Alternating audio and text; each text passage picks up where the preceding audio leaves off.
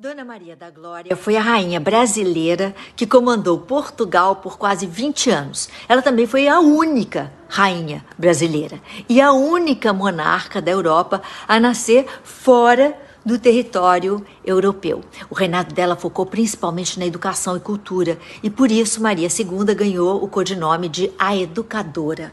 Outro apelido era Boa Mãe, e eu explico já já. Primeira filha de Dom Pedro I com Dona Leopoldina, outra mulher de fibra, já falamos dela aqui. É, Maria da Glória nasceu em 1819. Com a morte do rei Dom João VI, Dom Pedro I virou rei de Portugal. Para evitar a reunificação entre Brasil e Portugal, Dom Pedro I abdica da coroa portuguesa em nome da filha.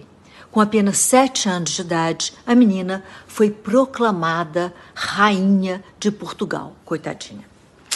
Por conta da pouca idade, Dom Miguel, que era é, o tio paterno é, da jovem rainha, filho de Dom João VI, morto e irmão do nosso Dom Pedro, deveria assumir como regente, além de tomar a mão da própria sobrinha como esposa. Só que Dom Miguel dá um golpe de Estado, se autoproclamando rei absoluto e rejeitando a Maria da Glória como noiva e rainha.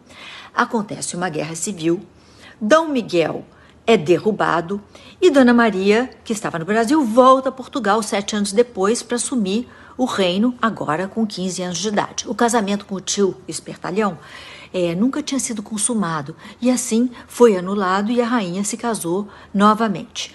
Dona Maria II foi rainha de Portugal por 19 anos e entrou para a história como a educadora. De hábitos simples, ela era vista passeando lá pelas ruas de Lisboa a pé Além disso, ela passava muito tempo com os filhos e por isso, além do grande número de gestações, ela também ganhou o apelido de a Boa Mãe. Maria da Glória teve 11 filhos. Ela achava que deixar herdeiros para Portugal era o seu dever.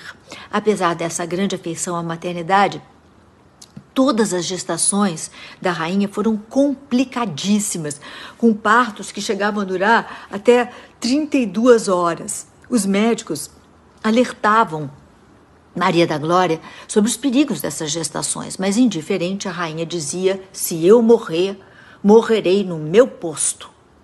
Em 1853, Maria II de Portugal, como previsto, não resistiu ao parto do seu 11º filho. Maria da Glória, a rainha brasileira, realizou seu sonho de dar herdeiros ao trono de Portugal.